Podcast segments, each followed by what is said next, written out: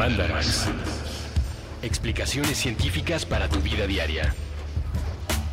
Con Leonora Milán y Alejandra Ortiz Medrano. Puentes. Hola,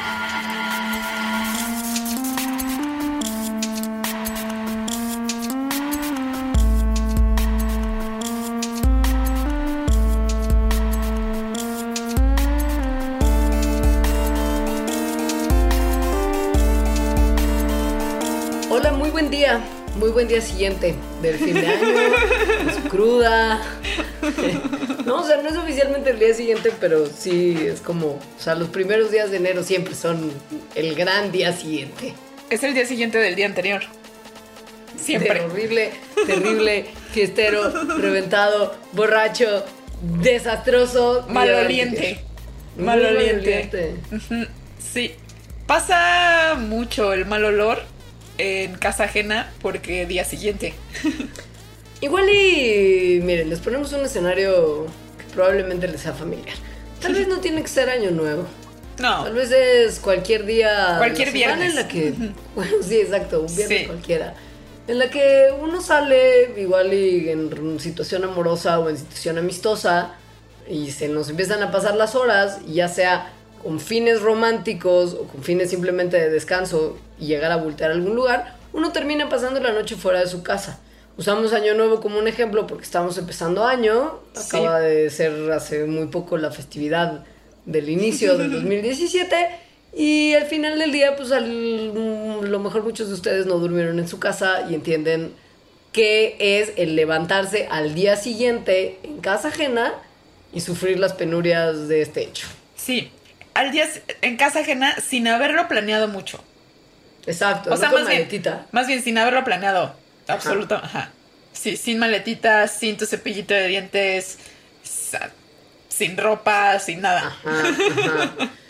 Es una cosa que nos ha ocurrido, Alejandra y a mí, en incon- incontables ocasiones. No, y que tampoco, creemos tampoco que... en tantas. No, bueno, por ejemplo, a mí me pasaba mucho cuando mis amigos empezaban a vivir solos y yo todavía vivía en casa de mis papás, que de repente pues como que te ibas a tomar unas cervezas a su casa y luego ya no volvías. Sí, a mí me pasaba más cuando... Sí, cuando no había Uber, por ejemplo, también. Ándale. O sea, Exacto. antier. Porque Alejandra vive en un lugar muy lejano de la República Mexicana. y he- hemos decidido dedicarle un mandarax a todas las cosas que le pueden pasar a usted por ser irresponsable el día anterior y haberse quedado en casa ajena sin tomar sus precauciones. Porque hay muchas cosas que pueden ocurrir. Hay muchas situaciones clichés que casi siempre ocurren, de hecho. Sí. O sea, como no llevas tu cepillo de dientes, no te lavas los dientes. O sea, no te los lavas. Y uno dice, bueno, vaya, normal, o sea, no, No pasa, pasa nada. nada. Porque aparte, mira, pon tú, mal, o sea, todavía si nada más te fueras a dormir y solo no te lavaras los dientes en esa parte de la noche como antes de acostarte, pero probablemente si te quedaste a dormir en casa ajena irresponsablemente vienes de Comer. cenar, cerveza, fumar cigarros, si ese es tu vicio. Tal vez comiste y tampoco te lavaste los dientes en la tarde. Igual y fue un plan de todo el día y no te lavaste Sí. los dientes ni siquiera después de desayunar. Entonces ya para la hora de la noche, ya son como tres lavadas que te saltaste. Y a la mañana siguiente, oh Dios santo, hay como una especie de nido de gremlins en tu boca. Que además se siente, ¿no? O sea, Sí. sí. Pasas la lengua y se siente como una capita asquerosita. Como entre rasposo y algo como aglomerado en la parte de la encía. ¡Ay, guácala! ¿No? Como en el, entre, en el entrediente entre encía. Ajá, sí. Hay como una acumulación de algo. Sí. Que tú como pues persona del, de a pie no, no sabes exactamente qué es. Dices, pues debe ser mugre. Y más o menos. O sea, sí. Pero es peor, porque no es solo mugre, es caca. De alguna forma. Pues sí, son bacterias y sus desperdicios. Exacto, como caquita de bacteria. Y de hecho lo que se siente, o sea, cuando pasas la lengua y ese rasposito que se siente, son una capita de bacterias y sus desperdicios, tal cual. Sí. Es una realidad que nuestra boca es un lugar donde viven muchas bacterias naturalmente. Y estas bacterias se alimentan de la comida que nosotros comemos y que se queda un tiempito en nuestras bocas y en nuestros dientes después de cada comida. Y como cualquier otro organismo vivo, estas bacterias eventualmente excretan desperdicios después de ellas alimentarse. O sea, hacen caquita. Hacen caquita. Su desperdicio, slash caquita, es muy ácido. Y es lo que eventualmente, si uno se expone mucho a él, va a romper el esmalte de los dientes y podría llevar a un... A pues, caries. como enfermedades de la raíz de los dientes y por supuesto caries. Em, guácala. Sí. Además, si pasa mucho tiempo sin que uno se cepille los dientes, esta placa empieza a endurecerse y se empieza a calcificar. Que seguramente también todos hemos, lo hemos visto, ¿no? Sobre todo, según yo, como en la parte de atrás. Es el sarro como tal. Es ya el sarro, cuando exacto. Entonces, cuando ya se convierte en sarro, no se va a quitar por más que lo intentemos con una cepillada de dientes o con muchas cepilladas de dientes. Ya es necesario ir al dentista para que lo quiten profesionalmente. Y la cosa se pone peor porque esto es nada más en el diente y con lo que recubre al diente, ¿no? O sea, la plaquita dentobacteriana que está ahí, de la que tanto nos hablan los comerciales de pasta de dientes y enjuague bucal. Pero el problema principal creo que son las encías, que empiezan a ver este, esta acumulación de placa como una infección. Y esto, como en cualquier infección que nuestro cuerpo detecta, activa el sistema inmune que se mueve al lugar para atacar esa infección. Y al atacar la placa que se está acumulando, el cuerpo empieza a destruir sin quererlo los tejidos normalmente sanos que están sosteniendo sus dientes en su lugar. Y esto hace que las encías empiecen a retraerse y expongan más superficie del diente. Es súper grave eso. Es muy grave porque además es muy difícil deshacerlo. En ocasiones se necesitan implantes de encía Sí. para recubrir la parte que quedó expuesta. Ahora, la- como dijo Leonora ahorita, la inflam o sea, empieza a inflamarse, ¿no? Se empiezan a inflamar las encías. Lo cual es un signo de que el cuerpo se está protegiendo porque piensa que hay una infección. En sí, la inflamación, cuando hay una infección, pues es buena, ayuda a curarse. Pero cuando la inflamación ya es crónica, que es lo que sucede cuando ya hay sarro, que ya hay como problemas en las encías, eh, y entonces hay mucho tiempo con esta inflexión, con esta, con esta inflamación, perdón, em, es como si tuvieras gripa todo el tiempo. Entonces, la inflamación crónica empieza a dañar los tejidos del cuerpo y, eh, puede causar unas cosas terribles, así sea nada más inflamación de las encías. O sea, es una inflamación que tiene tu cuerpo todo el tiempo. Sí, se ha relacionado esta inflamación crónica en la boca con pérdida de eh, audición, o sea, que dejas de escuchar, con demencia y con enfermedades cardíacas y coronarias. Y Entonces, sí, sí. perdón. Sí, unas cosas más... O sea, sí está muy impresionante lo que la inflamación crónica puede provocar, que al ratito vamos a hablar de eso. Sí. Ahora, esto no le va a pasar en una noche por irse de loquillo y no lavarse los dientes, porque se quedó en casa de su amigo Juanelo o de su novia mm, Josefina. Ajá. O sea, esto no, entonces es una cosa que ocurre cuando uno empieza a hacer un hábito de no cepillarse los dientes antes de dormir. Pero esto va a pasar. O sea, si uno hace el hábito de no cepillarse los dientes antes de dormir, esto pasa, punto. Sí, también hay gente que tiene la saliva más ácida en general y que hacen sarro más fácil. Entonces, más bien, si cada vez que se lavan los dientes escupen tantita sangre, la sangre viene de que la encía está inflamada. Entonces, si eso le sucede, vayan ahora mismo al dentista. Sí, no es normal cepillarse los dientes y tener sangrado. No. Aunque uno lo vea como una parte normal de vivir la vida loca, como Ricky Martin también cantaba. Este, no, no es normal.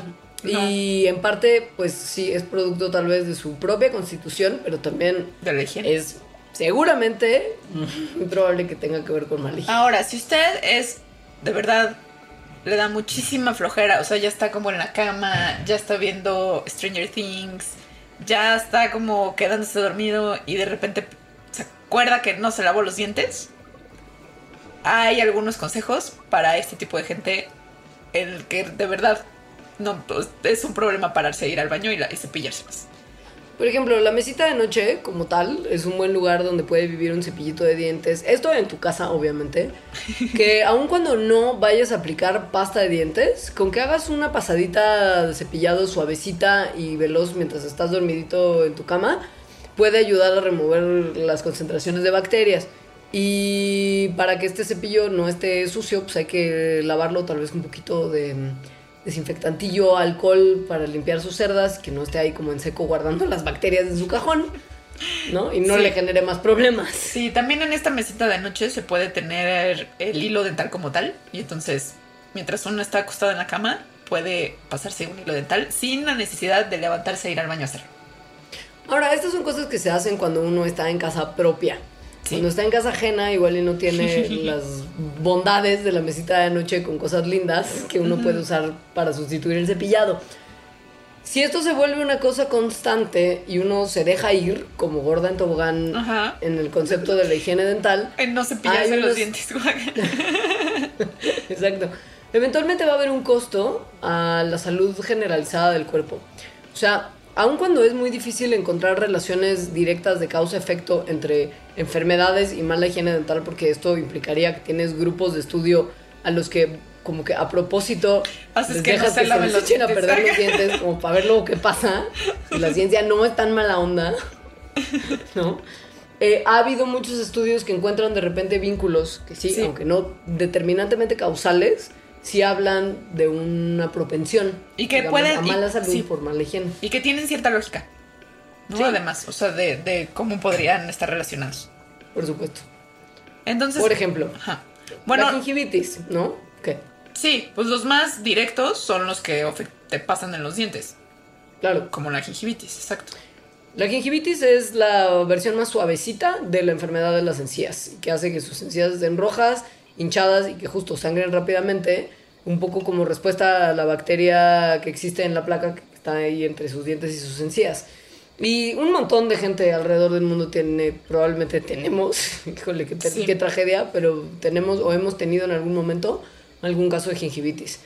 El problema es que si esto se deja ir y la placa empieza a Aumentar. aumentar, ajá, la respuesta inmune que da lugar a la inflamación de la que ya habíamos hablado también aumenta y puede empezar a destruir los tejidos y no solamente los tejidos sino también los huesos en la boca y crean estos como rupturas y, y lesiones en los huesos y en las encías pequeños agujeros entre los dientes que pueden infectarse y esto puede tener consecuencias de salud muy tremendos como el siguiente paso de la enfermedad de las encías que ya no es gingivitis y que se llama periodontitis periodontitis es una cosa horrible que si usted Horrible. googlea se va a sacar mucho de onda y que también se puede volver crónica si no se trata. Y a partir de ahí ya hay todos los otros problemas de salud. Sí. Este es como lo inicial. Con, cuando esto sucede y que la periodontitis ya está muy, muy extrema, pues empiezan a caer los dientes. O sea, se empieza a perder el tejido que lo sostiene y se caen los dientes y entonces todo mal. Pero además, por donde... O sea, es el- son bacterias como comiéndote el hueso y los tejidos. Entonces, en realidad, pu- pueden causar infecciones a través de ahí mucho más severas en otras partes del cuerpo. Usted tendrá mal aliento si todo esto está pasando, que lo sepa. o Ah, sea, es seguro. una cosa muy común. Y muchas de las condiciones relacionadas con enfermedades dentales tienen a la litosis, que es el nombre elegante del mal aliento, como un síntoma. Obviamente el primero es tener una mala higiene bucal, porque las partículas de comida que se quedan en la boca mucho después de que uno se las comió, empiezan a oler mal. Y mientras menos te cepilles, más bacterias malolientes empiezan a crecer y encontrar su hogar en tu boca. Y lo que está como en la lengua que se ve blanco y que tú te dan ganas de sí. pillarte y cuando te pasas y tocas la campanilla entonces quieres vomitar y es una cosa horrible. Entonces no me vuelvo a cepillar la lengua pero después la ves blanca otra vez y entonces... Y así. Bueno, eso contribuye, o sea, sí cepíllense y aguántense el reflejo de las náuseas porque es un gran contribuyente al mal aliento generalizado y si se limpia puede disminuir. Ahora, si no te lavas la boca, entonces eso, empiezan a crecer bacterias ahí y pues la boca está directamente pegada con los pulmones.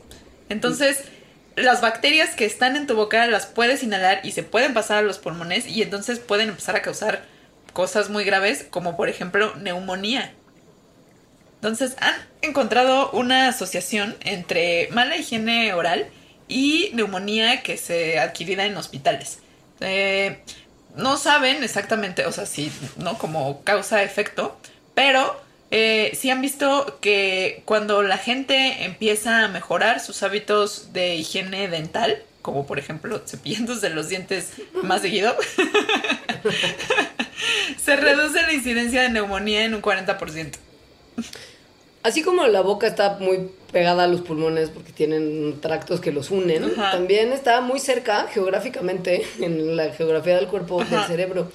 Y ubican que en el momento, ya les hablamos, cuando la gingivitis enloquece y empieza a haber hoyos entre tus dientes y las bacterias empiezan a causar infección, hay una probabilidad de que esta infección genere abscesos, que son colecciones de pus con mucha Ah. inflamación alrededor. Si este absceso llega al cerebro, que insistimos está muy cerca de la boca, puede ser fatal. Y si la enfermedad periodontal destructiva está avanzada, esto es un riesgo muy como plausible de que de estar relacionado con los pocos casos de abscesos cerebrales que hay.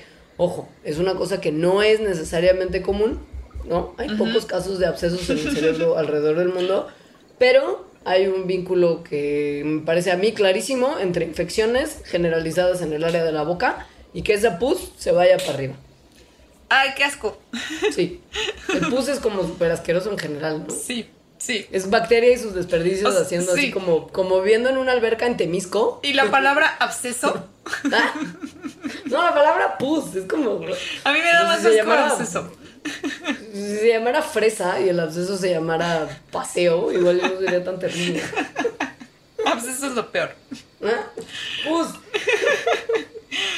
Bueno, eh, se sabe desde hace mucho tiempo que la diabetes es un factor de riesgo para la periodontitis, pero mm, recientemente se empieza a investigar si esta relación puede que sea bidireccional, es decir, que la periodontitis sea un factor de riesgo para la resistencia a insulina, que es como lo que viene antes de la diabetes y por lo tanto para después tener diabetes.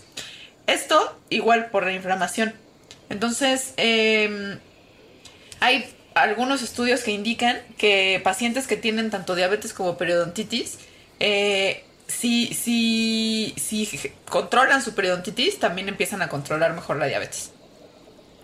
La gente que tiene periodontitis muchas veces tiene en estos agujeros que ya mencioné varias veces de podredumbre entre los dientes y las encías, pues crecimiento de algunas bacterias en particular, una de ellas que encuentra una casita muy cómoda y es Helicobacter pylori. Esta bacteria es normalmente asintomática, pero cuando se enloquece y sus poblaciones crecen y sus- nuestro sistema inmune no es capaz de detener este crecimiento, genera úlceras en el estómago. Entonces, si Helicobacter pylori está ahí como debajo de sus encías y sus poblaciones empiezan a crecer porque mala higiene dental, puede generar en algún momento úlceras estomacales para las personas con mala salud de pues la boca y que además estas úlceras eventualmente pueden convertirse en un riesgo para desarrollar cáncer de estómago. No hay tantas conclusiones directas, ¿no? Como que se hayan visto en estudios Ajá. y pruebas controladas, pero muchos investigadores han concluido que sí, los como conjuntos de bacterias que están en las encías durante la periodontitis pueden generar un montón de riesgos para la salud. Ahora, todo esto estamos, ya sabemos que somos muy exageradas, pero porque, No. porque no, pero digo porque esto salió a partir de que te fuiste de loquilla una noche, no llegaste a dormir a tu casa, no tenías un cepillo de dientes, entonces de repente recuerdas todas las cosas horribles que acabamos de decir en Mandarax y dices necesito lavármelos, o sea, necesito lavármelos. Ajá. Entonces, ¿qué haces? Le pides tu cepillo a alguien. Sea el dueño de la casa que amablemente te prestó el sillón para que crasharas. O sea, como tu sea mejor amiga, o Ajá, tu ajá. chiquitito chiquitito con que pues pasaste la noche y entre todos los besos y la loca pasión. Exacto. Hubo tiempo de, ¿no? O sea, ya compartiste muchas cosas, incluso babas. Pues, ¿por qué no compartir el cepillo de dientes? Esto no es una cosa que pues, parezca estar mal a simple vista, ¿no? Pues, uno finalmente tiene que quitarse la placa de los Sí. cochinados que están ahí creciendo. Y según yo, Cualquier cepillo de dientes funciona. y según yo tampoco es tan poco común que la gente lo haga. O sea, a mí sí hay personas que me han pedido usar mi cepillo de dientes, lo cual a mí me parece totalmente inaceptable. Y se los hago saber en ese momento. Pero ha pasado varias veces, pues, lo cual me indica que, que sí, que a la gente le parece bien. Yo he estado en muchas casas como visitante y o observadora Ajá. antropológica, en donde hay 400 cepillos de dientes en los baños y Ajá. todos son iguales. Entonces no hay Oh, forma oh humana, de verdad. Ya sabes, en las que la gente que vive en esas casas, que normalmente son congales donde quinceañeramente viven como 10 roomies, no hay manera que sepan qué cepillos de quién. Y entonces, según yo, es toda una especie de orgía de cepillos de dientes. ¿Sabes qué también pasa cuando? Porque hubo un momento en mi vida en que yo viví en uno de esos congales. y bueno, Me sí. consta y lo conocí. Este, yo era muy cuidadoso con mi cepillo de dientes, o sea, que no se pareciera y estaba perfectamente identificado, pero a, a veces como que se pegan. No, Eh, Mi peor pesadilla. el contacto del cepillo de dientes con un cepillo de dientes ajeno. O sea, como que, Como se, que se dan besos. Sí, como que se dan besito. Sí, no, no puede. Un cepillo de dientes nuevo tenía que estar. Ojo, esto no es que Alejandra y yo seamos unas locas neuróticas que lo somos, ojo, o sea, pero no viene nada más de eso. Compartir el cepillo de dientes es una cosa, como Alejandra bien señaló, Es inaceptable. es inaceptable.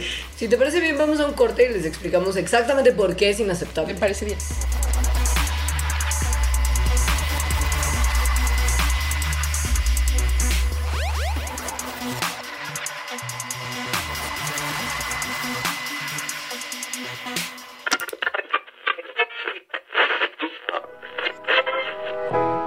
Llamo Andrés Durán, me dicen boludo. Me llamo soy Jimena Martínez Ríos soy la directora de arte de Hola, Puentes. me llamo Aldo Leiva y soy productor nombre es María. Garcés. Me llamo Evaristo. Corona y en Me llamo Mariana Aguilar y soy la Soy coordinadora de. Puentes. Hola, soy Mitzi de Arcos. Me llamo Aranza y soy Yo soy Eric Estrada y hago los programas. Me llamo la- Andrés Vargas Cedeño y soy el que riega las plantas en Puentes. El 2016 ha sido Como una montaña rusa de Un año emociones. lleno de cambios intensos, bastante duro y complejo. apresurado, Muy difícil. caótico, trágico, Catastrófico. pero muy motivador. Bueno para despertar. Aprendí muchas cosas. Un año en el que he crecido. Eh, no tenemos ninguna certeza de que será un mejor periodo, pero Que se enfrenten a todos los retos que vienen por delante. Resistan. Sean pacientes, Amen mucho. fe en la gente y fe en las posibilidades de cada uno. No se rindan. Tratemos de ser mejores personas y aprovechemos el tiempo que tenemos aquí. Para poder salir adelante. Eso es lo que creo que nos ayudará a encontrar un frente común y a poder salir adelante de formas distintas y unidas. Y mientras caen sobre la alfombra las últimas migajas de esta rebanada de tiempo conocida por nuestra especie de manera arbitraria como 2016, nosotros en Puentes nos preparamos para el futuro que, aunque luce ahora mismo como un horizonte amargo, confiamos en poder encontrar juntos las herramientas para volverlo más próspero, más justo, mejor. Felices fiestas.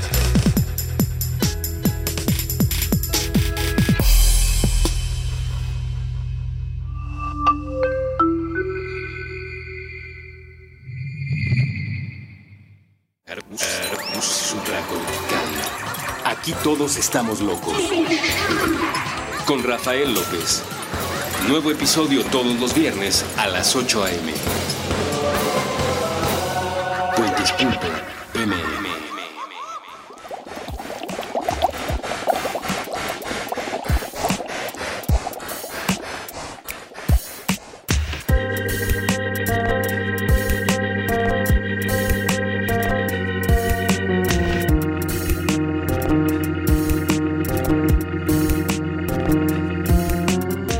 volvimos para decirles exactamente por qué mi neurosis sobre no prestar el cepillo de dientes, no compartir el cepillo de dientes, tiene una base que yo no la sabía, yo nada más lo hago por obsesiva neurótica. pero, pero en realidad sí tengo razón.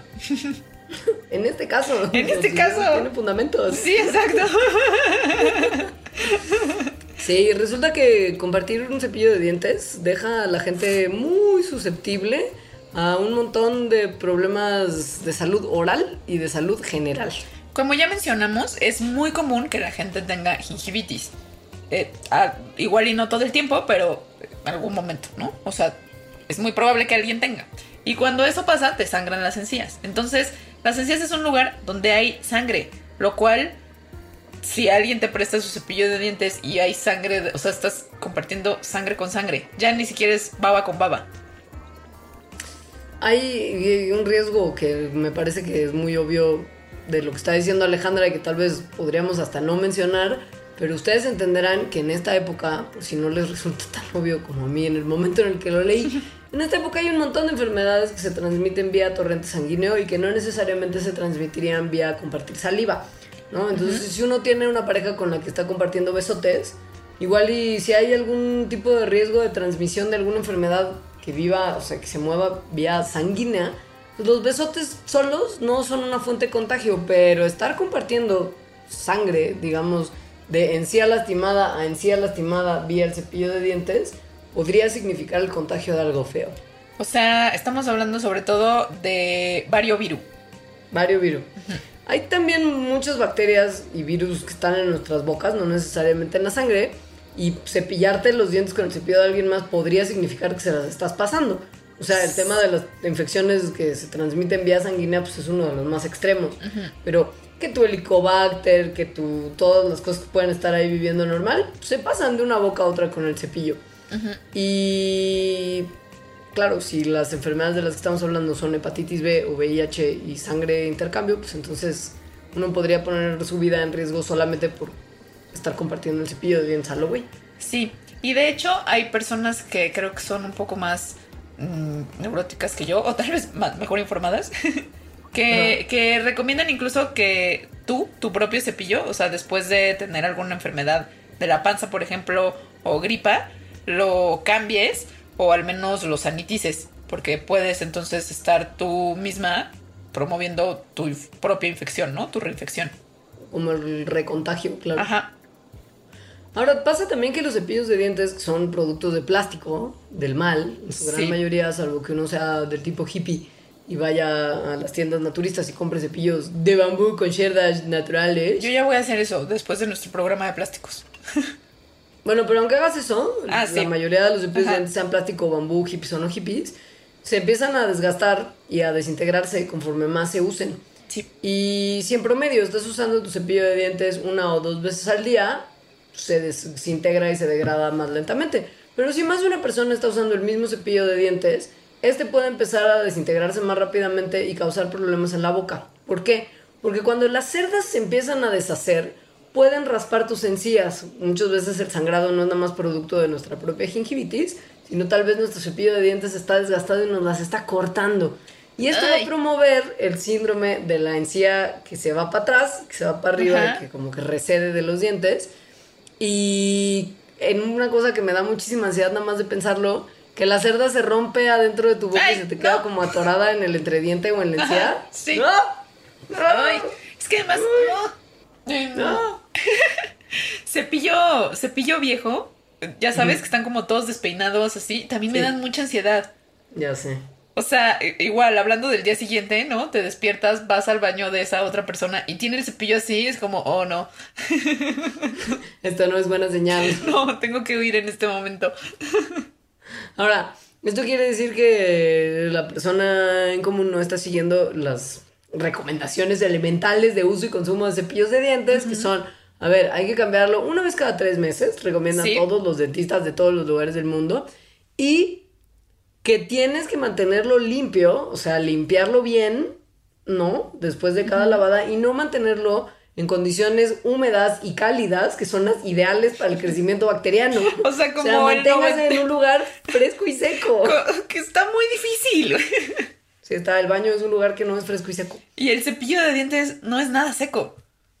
No, se queda más bien húmedo siempre. Se queda más bien húmedo siempre. Entonces también hay algunas recomendaciones como que, por ejemplo, de vez en cuando lo, lo sumerjas en listerine o algo así, en alguna solución que, que pueda matar a las bacterias que estén ahí creciendo.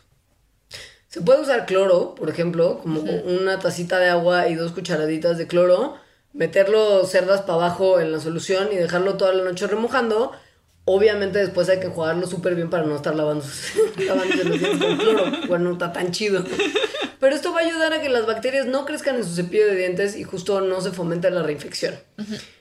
Hay eh, las bacterias, sobre todo que están en nuestra boca, que de repente salen de control, son las que generan enfermedades en vías respiratorias, ¿no? Como el estreptococo, que hace que se te irrite la garganta, que tengas fiebre, tosas, no ganglios y nódulos linfáticos inflamados, dificultad de tragar. O sea, la infección en la garganta como tal, que todos la definimos así como algo genérico, es probablemente causada por estreptococo, que es muy feliz viviendo en los cepillos de dientes y que además es una de las bacterias que causan más caries. Si tu cepillo de dientes tiene comidita y residuo, probablemente hay estafilococo. Me está dando Digo, mucha, me está dando mucha ansiedad esto porque como que me dan ganas de lavarme los dientes, pero a la vez no quiero lavarme los dientes. Ajá, ajá. Porque tu cepillo está asqueroso y es una fuente de bacterias. No, no, yo no lo veo tan asqueroso, pero obviamente después de platicar todo esto pienso que lo super está, ¿no? No lo he metido en cloro nunca, o sea, no sé, está causando muchos conflictos. Ahora, yo sé que tú eres una persona responsable y probablemente cambias tu cepillo de dientes cuando ves que ya necesita Sí. ser cambiado. Responsable Y es muy probable. y con varias neurosis. Por supuesto. Y es muy probable que también en el caso de, de- de una date, por ejemplo, si estás compartiendo el cepillo de dientes con alguien con quien estás compartiendo un montón de otros fluidos y secreciones, de alguna forma, y que pues hay mucho contacto boca a boca, Sí, ¿no? sí, y otras partes. Y pues sí, pero pues es muy probable que estés exponiéndote de la misma forma usando el cepillo de dientes, sí, unita vez, a que si te estás chupando la cara con el otro todo el día durante no sé cuánto tiempo. O sea, hay un riesgo importante de contagio de cosas en ambos casos. Sí. Si te malviaja mucho el tema de que te estuviste dando besos y eso no, al parecer era un foco de infección en tu neuróticamente, pero compartir el cepillo de dientes sí. Sí. Entonces puedes tú darte también un llegue con enjuague bucal justo después de que en tu boca esté el ofensivo cepillo de dientes ajeno. Y eso puede evitar mucho del contagio que podría darse si no hicieras ese enjuagado posterior. Sí, es muy co- poco probable que en mi caso cepillo de dientes ajeno vaya a entrar a mi boca. Nunca digas nunca. No, por- solo les dije es muy poco probable. Por eso, porque piensa en toda la periodontitis que podrías tener después de un tiempo. piensa en los hoyos que se pueden hacer entre tus dientes, donde viven así comunidades de bacteria en Tepetongo y te van a generar úlceras en el estómago y si fueras hombre disfunción eréctil y enfermedades renales y todas esas cosas que no mencionamos por una cuestión de tiempo que también pueden provenir de una mala higiene bucal. Voy a cargar con un cepillo en mi bolsa siempre, seco, fresco y seco. Desinfectado y una botella de cloro para desinfectarlo cada vez porque loca, loca.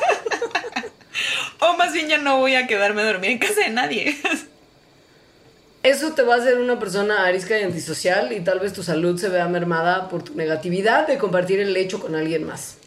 Hay evidencia a favor y en contra de lo que estás diciendo. Es decir, hay gente que ha investigado cuáles son las consecuencias en la salud eh, de dormir con alguien más. Porque, pues sí, hay veces que puede estar muy padre, pero hay veces que según yo no, tampoco está nada padre. Yo, mi neurosis, lo que a ti el cepillo de dientes, Ajá. a mí me dan los ruidos.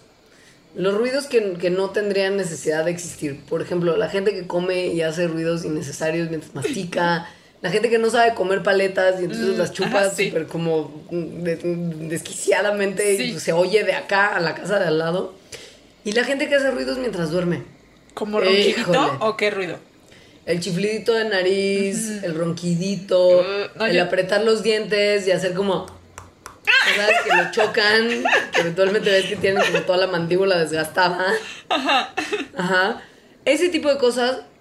Mira, yo me despierto con un mosquito que me esté rondando Es la cabeza. sí, yo también Si soy estoy- así. Si estoy constantemente al lado de alguien que hace ruidos al dormir, probablemente me voy a estar despertando toda la noche y voy a dormir fatal. Sí, yo también soy así. Duermo, duermo en general mal mm, con otras personas por eso, por los ruiditos. Y más cuando las personas roncan, lo cual los ronquidos al parecer son mucho más comunes en hombres que en mujeres. Lo cual, según yo, es una de las razones por las que cuando en estas investigaciones se les pregunta a hombres y a mujeres que duermen con personas del sexo opuesto qué tal duermen, las mujeres siempre dicen que duermen peor. Es real. Lo, lo que es muy terrible es que en los estudios que han hecho, donde salen este tipo de resultados, también se ha visto que el adulto promedio pierde más o menos dos horas de sueño cada noche a causa de los ronquidos de la pareja. En cada diez adultos, que es un número muy alarmante, ha Sí. considerado dejar a su pareja de toda la vida porque el dormir mal empieza a convertirse en un problema importante dentro de su relación. Pues sí. O, sea, imagínate que te despiertas todas las noches o todas las mañanas y dices, dude, perdí dos horas de sueño por tu maldita culpa, porque estás ahí, acostadote, boca arriba, con tu p- hocico ahí moviéndose, que está roncando y se te mueve el bigote y tus fosas nasales y yo solo quiero dormir. Y además, y además loca. te da como, o sea, te arde, porque la otra persona obviamente está durmiendo profundamente, por eso está roncando. Hablaremos de cómo en unos minutos tal vez esa persona no está durmiendo tan profundamente porque el ronquido es probablemente síntoma de apnea del sueño que está todo mal. Pero en ese momento parece que está como así plácidamente durmiendo como un querubín. Y tú, mira, así el ojo rojo, hinchado, como del maestro de Daria, ya sabes. Ajá, sí. Que tiene un ojo súper abierto. Así, así yo. Entonces, bueno, toda, toda esta bola de estudios in- parecerían indicar que dormir con otras personas no está bien porque te está privando de sueño y el sueño es súper importante como ya hemos hablado en otros programas. Sin embargo, hay otros estudios que indican que la gente que duerme en pareja duerme mejor y en general tienen una mejor salud y que se cree está relacionada a este mejor sueño que vendría, no saben muy bien, pero probablemente de una sensación de sentirse acompañados, ¿no? De seguridad. Al parecer, las mujeres que están en relaciones estables a largo plazo se duermen más rápido y se despiertan menos durante la noche comparadas con mujeres solteras o mujeres que han ganado o perdido una pareja en un periodo determinado. No solamente la sensación de sentirse acompañadas, sino la sensación como de seguridad y como bienestar que produce el- justo el sentirse acompañado y el tener a alguien al lado calientito así, a quien Alguien, abrazar alguien a quien quieres, ¿no? Además. de confianza, ¿no? Puede eventualmente llevar a que uno tenga niveles más bajos del cortisol, que es una hormona de estrés, que también hay niveles más bajos de las citoquinas, que ya hablamos en programas anteriores que causan inflamación, y niveles más altos de la llamada hormona del amor, que es la La oxitocina, que baja la ansiedad y que se produce en la misma parte del cerebro responsable del ciclo de dormir y despertar. Entonces tiene como una correlación que es muy difícil negar. Entonces, mm, pues eso, hay estudios que muestran que a veces es peor, pero que a veces es mejor dormir con alguien más. Supongo que cada quien lo sabe. Sí. ¿Sabes cuál creo que es un problema importante y que también varios estudios me, me- me apoyan en esto? Que las parejas que tienen horarios muy distintos, ¿no? Hay de repente gente que se tiene que dormir más tarde o que simplemente está acostumbrada porque su ciclo sea, circadiano sí. está así. O sea, como que una es un morning person y la otra persona no. Ajá. O sea, si yo me tengo que levantar a las 6 de la mañana para correr y empezar mi día godines bañada y lista en la oficina a las 9, y tú eres mi pareja que te duermes a las 3 de la mañana porque eres artista y solamente te inspiras para escribir a la mitad de la noche y te despiertas a las 12 del día, esa como ese como desfase en los Ajá. ciclos circadianos puede generar problemas de sueño y malestar en la relación. Sí. Y además creo que también hay una relación con una vida sexual menos activa. Que pues Porque cuando te dan ganas la otra persona está dormida.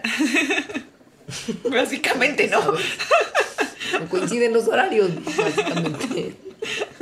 Pero lo que sí está bien padre es que cuando la gente duerme bien y reporta haber dormido bien, generalmente está relacionado con interacciones positivas que ha tenido con su pareja durante el día.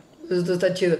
Como que independientemente de que haya sexo o no, si tuviste menos interacciones negativas durante el día con tu pareja y más positivas, reportas dormir mejor y despertarte menos durante la noche. Y de hecho eso es algo que se ha usado en clínicas del sueño para gente que tiene trastornos de sueño. Una de las, de las alternativas, o sea, de, como de los tratamientos o acciones que, que les hacen tomar, es que tengan, más bien que no tengan interacciones negativas con la pareja o que si tuvieron algún problema se solucione antes de irse a dormir y eso aliviana muchísimo el sueño. Según yo, por eso todo el mundo tendría que tener acceso como a una especie de alberca de cachorritos, ¿no? Como para poder meterse en la alberca de cachorritos un rato antes de dormir y que entonces todo sea positivo y bienestar y uno duerma feliz pensando en eso. Yo vi unos cachorritos en la calle en una cajita y los acaricié a todos. Ay, ¿te enamoraste Sí. cuánto? Del 1 al 10 te los querías llevar a todos. Oh, no tanto, porque iban a ser muy grandes. Ahora, justo en ese, en, ese, en ese sentido, híjole, me da una risa de esto de que empezar a compartir como noches con gente, ya sea una vez o varias. Ajá. No solamente ellos, sino sus mascotas, de repente hacen unos ruidos súper raros. Y mientras más grande la mascota, también siento que hay mucho más potencial de que hagan ruidos que te van a hacer tener una mala noche. Por ejemplo, el gato gordo que ronca, el perro grande que ronca, Perro el grande perro que viejo ronca. que se pedorrea. Eso, eso iba a decir, perro que se pedorrea. Sí. O gato, o gato que no se va, o sea, como que te empiezas a dar unos besos y la cosa se empieza a poner más acá y el gato sigue ahí.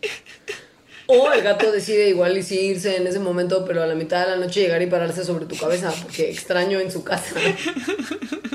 ¿No? También pasa. Sí, Entonces es sí, la mascota puede ser un factor de, de mal dormir brutal. Y la mascota que ronca es como, ¿qué, qué hace? Porque todavía si tu acá o amigo o quien sea es quien ronca, pues pasa de una movidita y tal vez se voltea y deja de roncar. Híjole. Pero yo, o sea, me da una ansiedad si es un animal, como ir a moverlo, así como de animal extraño, muévete porque está Además, roncando y no puedo perro dormir. gigante. Perro Sí. gigante. Es como de no puedes estar tan loca, Leonora. Por favor. A mí los ronquidos sí, no me dejan dormir para nada. Los tapones de los oídos es una recomendación que le hago a todas las personas. Sí han cambiado Básica. mi vida. Yo, yo los compro en paquetes de como 20 Sí, en yo también. tiendas como Sanborns o si estás en farmacia gringa hay de millones de tipos Sí. y, y, y grosores y así. Es deli, compren todos los que puedan y llévenlos Sí. para todos lados. Al avión es increíble. Es- son increíbles en general. Yo compro unos que son como de memory foam o de algo así. Sí. Que, que como que se exponen adentro de tu oreja. Son lo mejor. Porque el ronquido es muy común. Y Es súper común. Y no, no entiendo a la gente que sí puede dormir con ronquido. Entonces, el ronquido pasa porque no tenemos muchas estructuras que vibran de, los pulmones hacia la boca, ¿no? O sea, en el, paso del aire por nuestro cuerpo. Em, y cuando nos dormimos, los músculos en general se relajan, todos los músculos del cuerpo, incluidos todos esos músculos que están en del conducto que pasa aire, ¿no? Eh, cuando eso se relaja, entonces el espacio por el que pasa el aire se vuelve más chiquito y eso es lo que produce el sonido del ronquido. Se limita la entrada de aire, aumenta la turbulencia y es la combinación de un flujo de aire turbulento que está pasando a través de esas estructuras que vibran mucho, que salga ese sonido vibratorio que se conoce como el ronquido. Piénsalo, miren, que tu lengua, que tu paladar, que tu úvula, que es la campanilla, Ajá. que tus anginas, que las paredes de tu faringe, todos son estructuras que vibran. Y ahí está como el flujo limitado de aire, de, tu, pasando y haciendo que estas estructuras que vibran resuenen. Y entonces. Y todo vibra, porque aparte hagan en su casa, los invito a hacer ahorita el sonido de ronquido, o sea, como jalen el aire imitando un ronquido, y van a sentir todas las partes del interior de su cavidad sí, sí bucal y como y faringe ah, que vibran. Ajá. O sea, sientes que la parte que está como atrás de tu nariz vibra. Uh. O se siente así de, ay, lo estoy sintiendo, qué asco, qué mal viaje. Ahora, el ronquido como tal no es una enfermedad, sino más bien es un síntoma de algo y bueno, puede ser de muchas cosas, pero muy comúnmente es síntoma de apnea del sueño. La apnea del sueño está padrísima para la gente neurótica como nosotros en nuestra búsqueda de parejas estables. O sea, es como karma O sea, instantáneo. Sí, es un desorden que se caracteriza por ronquidos, una respiración laboriosa, que también hay algo que, por ejemplo, te toca al lado del cine con un señor que Ajá, respira sí, mal, y entonces sí. es, que, es que me puedo cambiar de lugar, ahora ya no porque están asientos numerados, pero he hecho ese tipo de cosas de neurosis, Alejandra. Se- Te creo. Sí. Y no, y no te juzgo, te acompaño. Además. Y que durante el sueño también haya como pausas causadas por una obstrucción en las vías respira- respiratorias y suspiros como muy profundos, como, como que también pues de, de una entrada medio repentina y violenta de oxígeno a las vías cuando esta obstrucción se, se quita de repente. O sea, todas las cosas que a mí me pueden hacer dormir fatal son las que son los síntomas de la apnea del sueño. Ahora, la apnea del sueño causa que de repente te despiertes. O sea, porque te están pasando todas esas cosas. Entonces te No, despiertas. no está respirando, Ajá, básicamente. sí. Entonces eso hace que las personas se despierten rápidamente, se vuelven a dormir, pero estas como despertadas repentinas disminuyen considerablemente la calidad del sueño. Entonces la calidad del sueño está relacionada con un montón de cosas, como que por ejemplo al día siguiente tengas sueño todo el día, disminuya tu atención, disminuya la concentración, la energía, ¿no? Los niveles de energía en general. Es decir, conlleva un montón de consecuencias del comportamiento que pueden ser graves. O sea, por ejemplo, piensen que ustedes están manejando un coche después de haber dormido de forma súper interrumpida por su apnea del sueño Y los niveles tan disminuidos de oxígeno en su cerebro lo hicieron dormir tan mal y descansar tan poco que usted ya no está capacitado para operar un vehículo. Ni maquinaria pesada. Sí. Es lo mismo que las pastillas que cuando te las tomas te dicen que no operes justo vehículos porque no estás despierto Pues es completamente. como cuando duermes mal por alguna otra razón, ¿no? Al día siguiente se siente muchísimo. O sea, sí sientes muchísimo que dormiste mal. Ahora estas personas duermen mal diario, porque no es que tengas un día apnea del sueño. O Claro. sea, es un síndrome que tienes todo el tiempo. Esto eventualmente puede llevar a problemas muy graves como complicaciones vasculares, tipo hipertensión. Y incluso la gente que ronca sin que haya más evidencias de que haya apnea del sueño, pueden estar en riesgo de hipertensión y los problemas de comportamiento que mencionamos. Pero ese tipo de ronquidos proviene de causas que no estamos enteramente seguros de cuáles son. Entonces, si usted ronca igual y tiene muchos riesgos, no ronque. Omítalo. Omítalo. Bueno, Omítalo. ¿te parece si vamos a un corte y seguimos hablando de todas las cosas, bueno, de algunas de las cosas muy comunes que pasan al día siguiente? Sí, guardamos un par buenísimos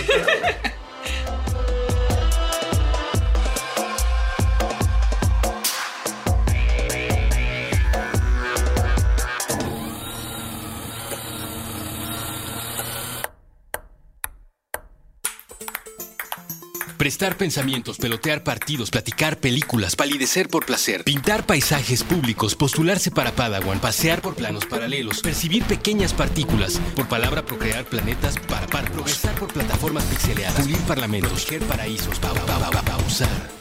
Puentes propone probar, preguntar, permitir, participar, persistir, pajarear, practicar, permanecer, palpitar, perseguir, parar prejuicios, permutar. Permea paz. Proyecta puentes.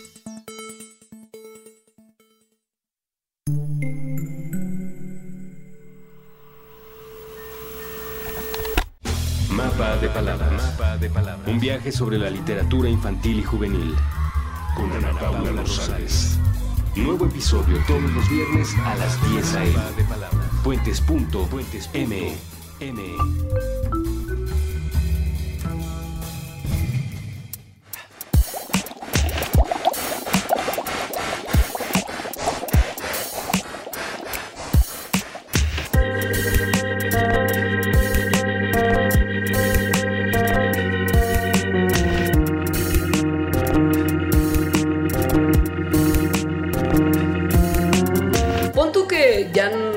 fuimos a dormir, ¿no? O sea, Ya no te lavaste los dientes, ya no. Ya no dormiste. igual tan Mm. chido. sí. Tomaste tus alcoholes en la noche. Esto no ayuda de repente también para dormir bien. No. ¿eh? Un mayor consumo de alcohol luego está relacionado con mala noche y un sueño interrumpido. Sí. Pues no estás igual del mejor humor y te volteas y ves que amaneciste con una persona que te está viendo con una cara de... Guacala. Porque pues igual y la noche anterior tomaste muchas cervecitas y en la mañana eres víctima de lo que se conoce como el olor a alcohol matutino.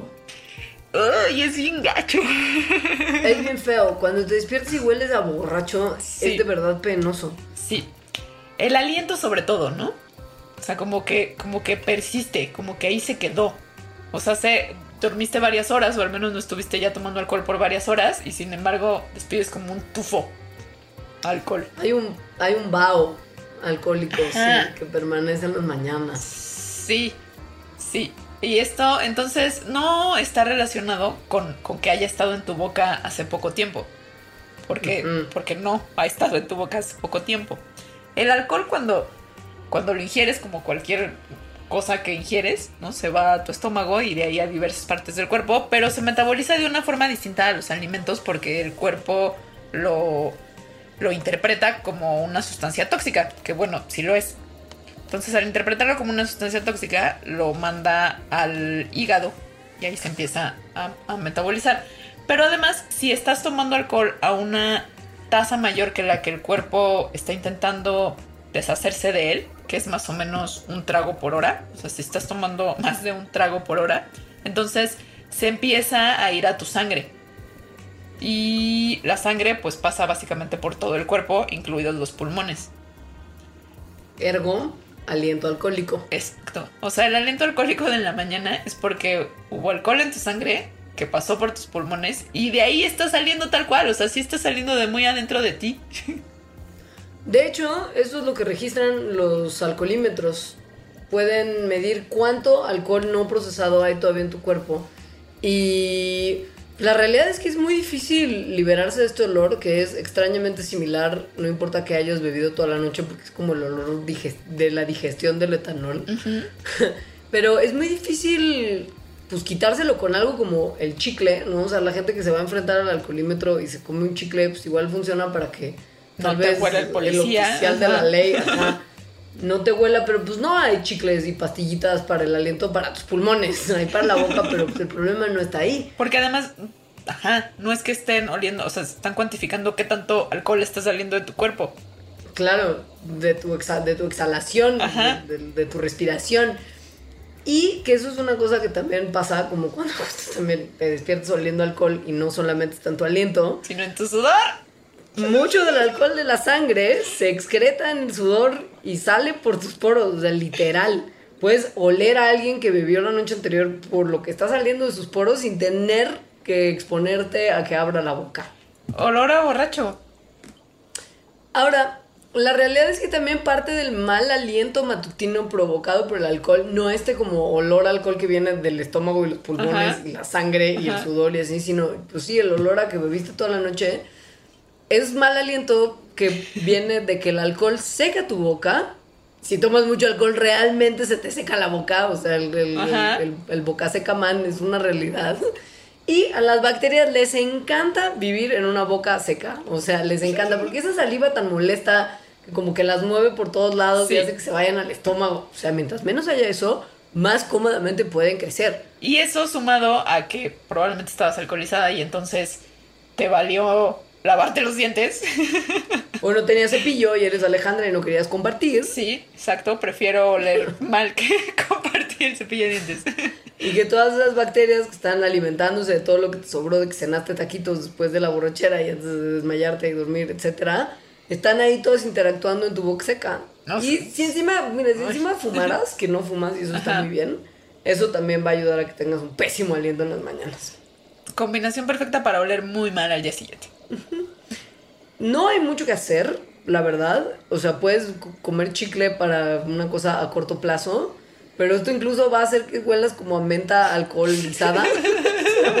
como a chicle borracho, es Sí, un sí. muy raro. Y lo único que eventualmente te servirá es que pase el tiempo.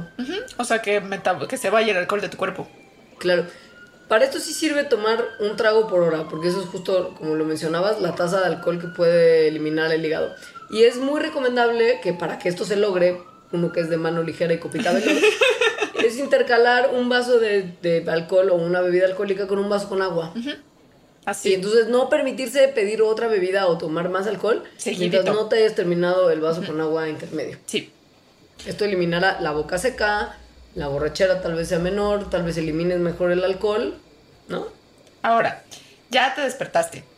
Ya hueles a borracho. O sea, tal- aliento alcohólico, sudorcito de alcoholito rancio. Ajá. No tienes cepillo de dientes. Te dan ganas de ir al baño. Eso es delicadísimo. Porque estamos hablando de que amaneciste en casa ajena. Sí. Ya está todo mal. Porque a lo mejor tú eres la persona que ronca y tú no dejaste dormir a la otra persona. No hemos hablado de eso. ¿no? Claro. O sea, nos estamos poniendo como víctimas, pero no estamos siendo lo suficientemente justas como para admitir que a lo mejor Sí, fuimos sí. nosotras las que roncamos, Sí. las que pateamos, las que robamos la cobija. Yo siempre soy la que roba la cobija y la que arrincona. Siempre soy. Entonces, estás ahí con tu aliento alcohólico, tu sudor alcohólico, tu boca sin lavarte los dientes, tu negativa a compartir el cepillo, tu culpa de que no dejaste dormir a la persona con la que dormiste y encima tienes que correr al baño, hacer una cosa muy terrible que garantiza que tengan que vender la casa inmediatamente después de que salgas de ahí. Porque pues, sí, ¿no? Como que la diarreíta del día siguiente de una borrachera es una realidad. Es una... Eso creo que es una buena noticia para ustedes si no lo habían hablado con sus amigos porque tienen pena de hablar de estos temas. Esto nos pasa a todos.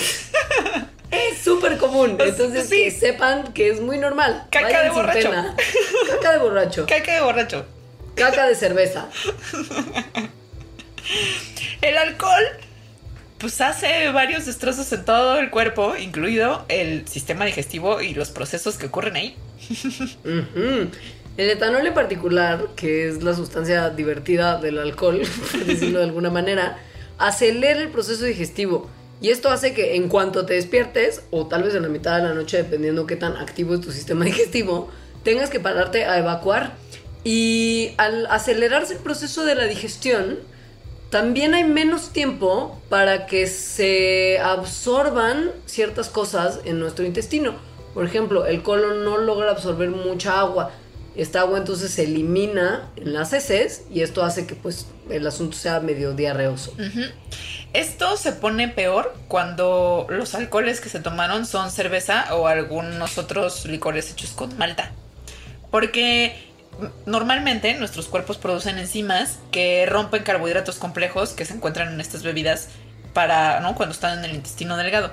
Pero entonces si estás tomando volúmenes muy grandes de, de estos alcoholes, entonces son demasiados los carbohidratos y eso, junto con el sistema, con el proceso digestivo acelerado, gracias al etanol, como lo acabas de decir, significa que los carbohidratos no, no se rompen de la, de la manera en que se tendrían que romper y entonces entran completos al intestino grueso y ahí hay varias bacterias que es como su Navidad, bueno, que hacen como picnic, ¿no? Hace- Hacen fiesta, porque llega comida para ellas muy completa y empiezan a fermentarla.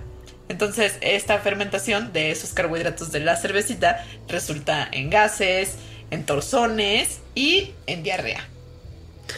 Ojo, si esto le pasa al día siguiente un par de veces en la mañana y ahí se acabó la diarrea, está todo bien. Si la cosa continúa, es prudente consultar a su gastroenterólogo. El efecto que tiene el alcohol en nuestro cuerpo en relación con la digestión y nuestra ma- mala digestión y diarrea consiguiente es muy parecida a lo que le ocurre a la gente que tiene intolerancia a la lactosa. Esto es un síndrome muy común que tiene que ver con que el cuerpo de muchas personas ya no tiene la enzima que digiere el azúcar que está presente en la leche y los lácteos, que es la lactosa, y la enzima se llama lactasa. Entonces, si usted no tiene esa enzima, no digiere la lactosa y esta le cae. Pesado, pesado, pesado, y diarrea y malestar y digestión y etcétera. Pero, pues hay niveles, como en todo. Y hay gente que si se come un pedacito de queso ya está corriendo al baño. Y hay gente que no le viene los síntomas hasta que no se tomó un vaso de leche gigante. Lo mismo con el alcohol. Igual hay gente que tiene esta reacción con tomarse una cerveza y hay gente que tiene mucha más tolerancia. Es cosa de ver cómo tu cuerpo funciona y beber de acuerdo a tus necesidades y capacidades. Caca ¿no? de borracho. el, in- el intestino y caca de borracho. Ahora, todas las cosas que hemos hablado hasta ahora, pues son, o sea, pueden tener consecuencias graves, como por ejemplo lo de la periodontitis y, y- y todas sus asociaciones locas. Mm, pero son hasta cierto punto mm, incómodas, nada más, ¿no? Que no pudiste dormir bien, que hueles un poco mal, tal. Pero al día siguiente, de repente puede haber otras preocupaciones que no están tan triviales. Estas tienen que ver con que usted durmió igual en casa de alguien con quien tuvo relaciones sexuales no necesariamente responsables. O sea, si usted durmió con su mejor amigo y de amanecieron todos vestidos, está ok, no pasa nada. Sí, todo Tenga bien. bonita semana, nos vemos el Mandalax que sigue, pero si no es así y usted tuvo relaciones sexuales, tiene muchos problemas de qué preocuparse. Evidentemente, si no hubo protección, está el riesgo de contagio de infecciones de transmisión sexual, que no hay mucho que hacer, vaya usted y chéquese y trátese en caso de que sus resultados sean positivos, pero está ese otro factor que tiene que ver con el embarazo no deseado y que hay un mecanismo para evitar su ocurrencia que es con lo que cerramos este Mandarax y que es la pastilla del día siguiente. Bendito ciencia que la tenemos. La pastilla del día siguiente son en realidad, pueden ser muchos tipos de pastillas, que son anticonceptivos de emergencia orales, que tienen diferentes, ¿no? Hay diferentes que tienen diferentes hormonas y se utilizan para prevenir embarazos no deseados. Solo funcionan desde las primeras horas de haber tenido relaciones sexuales sin protección o con protección mal utilizada, que es muy común, Sí. hasta los tres días después del incidente, Ajá. del hecho. 72 horas, esto es lo más. O sea, si se le pasaron las 72 horas, ya la píldora del día siguiente no va a servir. Y de hecho, la píldora del día siguiente es más eficaz cuanto antes se tome después de la relación sexual. O sea, mientras más horas vayan pasando, se va volviendo más ineficaz. O sea, pierde porcentaje de, de su eficacia anticonceptiva.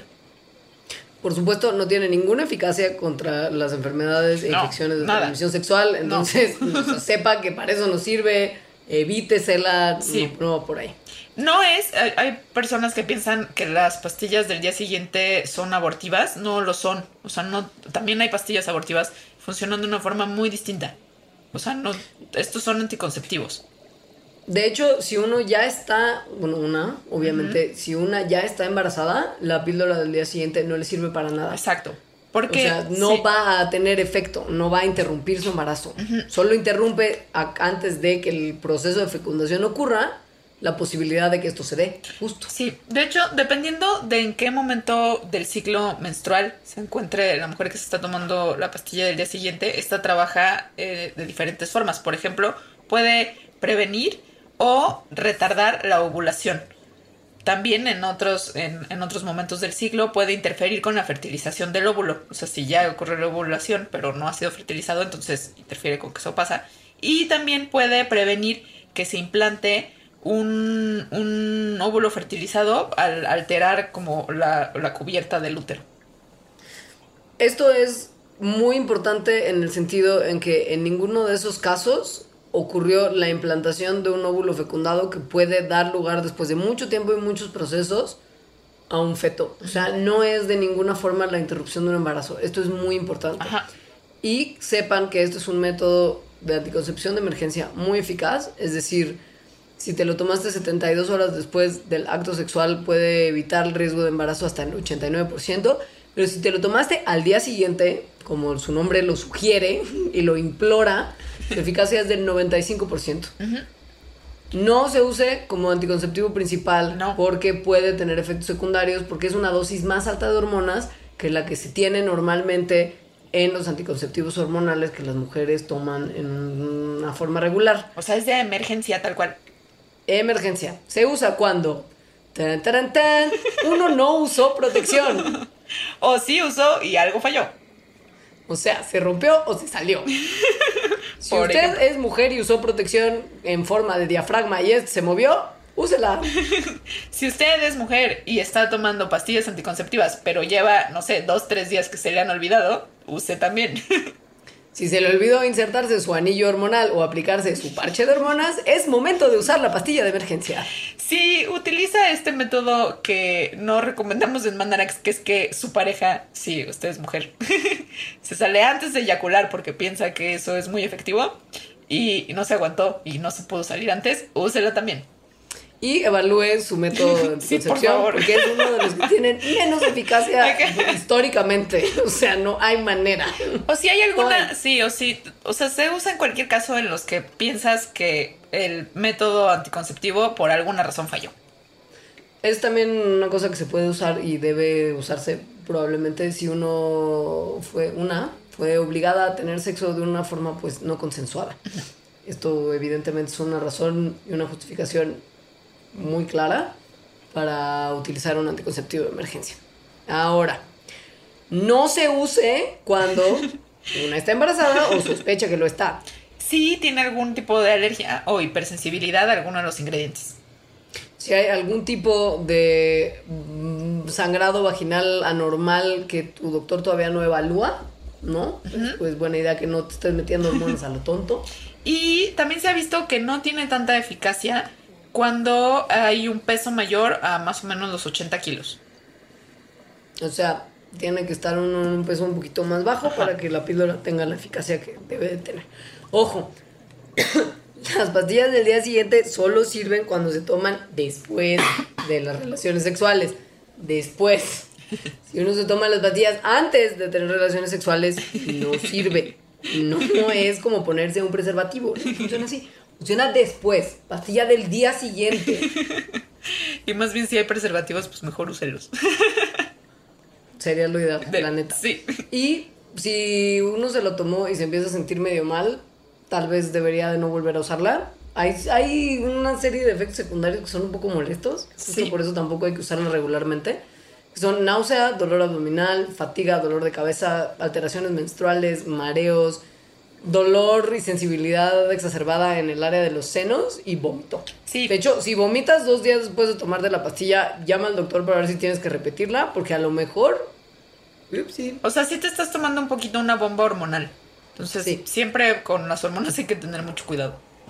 Sí, si hay un sangrado que uno no esperaba, es normal. Solamente chequen que desaparezca para el momento en el que tengan su siguiente menstruación. Y si se altera la cantidad de flujo menstrual que tiene, también es más o menos normal. Si la cosa persiste, consulte a su médico. Y muy importante, si después de tres semanas de haber tomado la pastilla del día siguiente no hay menstruación, vayan y compren una prueba de embarazo. Porque pues, tal vez no funcionó, amiguitos. Exacto. Y es eso, evidentemente esta parte no es chistosa. Claramente cuando uno tiene que usar ese tipo de anticoncepción de emergencia es que hizo mal las cosas y las consecuencias podrían ser mucho más graves que justo todo lo anterior que mencionamos. Entonces, sea precavido, no abuse de este tipo de métodos, pero no duden en usarlos si cree que algo podría estar saliendo mal o que algo salió mal la noche anterior. Y en el borrachismo, pues eh, prudencia en el borrachismo. Eh, En general, ¿no? Sí, O sea, ajá. Pero es que en el borrachismo luego se es más imprudente. pues sí. Ya hablamos de eso en nuestro primer mandar Sí. de la historia. Y pues creo que Ahora eso es ya, todo. Sí. Sí, con eso acabamos. Muy bien. En este momento es cuando nosotras le deseamos a usted un feliz año nuevo. Unos días un poquito tarde, por supuesto. Pero que 2017 le sonría. Y que usted tenga muchos y mejores días siguientes. Sí, que sea feliz en sus días siguientes. Sí. Les dejamos nuestros medios de contacto para que nos manden comentarios y sugerencias. Mi Twitter personal es arroba leo. El mío es arroba lita-emo. El de Mandarax es arroba mandarax. Nuestro face del programa donde están todos los capítulos es facebook.com diagonal mandalax me explica todo. Muchas gracias por escuchar. Los queremos. Adiós. Ah, no, la clave, espera, la clave. Clave. La clave. Si usted nos manda comentarios, nos da gusto saber que llegó hasta el final del programa y entonces le vamos a dar una clave personal para que nos tuitee y nosotros nos sintamos apapachadas porque usted nos hizo caso hasta el último minuto. Y nos hagan sugerencias, sobre todo. Sí las tomamos en cuenta. De verdad. Eh, la clave es borrachismo. La mía es caca borracha. Bueno, con eso nos despedimos, caca borracha. Adiós, borrachismo. Mandarax.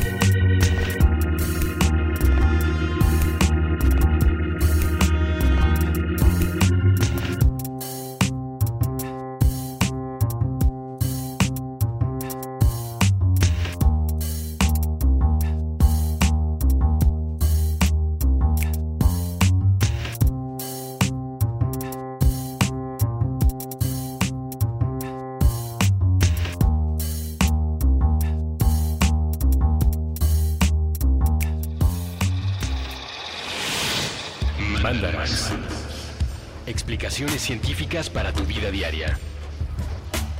Con Leonora Milán y Alejandra Ortiz Medrano. Puentes. Top Expansión Tecnología. Gadgets. Lanzamientos, reportajes y el negocio de las tecnológicas. En 10 años, el metaverso aportará 5% al PIB de Latinoamérica. Internet ha representado muchos cambios para el mundo y la religión no se ha escapado de ello. Los mexicanos cada vez tenemos casas más tecnológicas. Todo en menos de 5 minutos.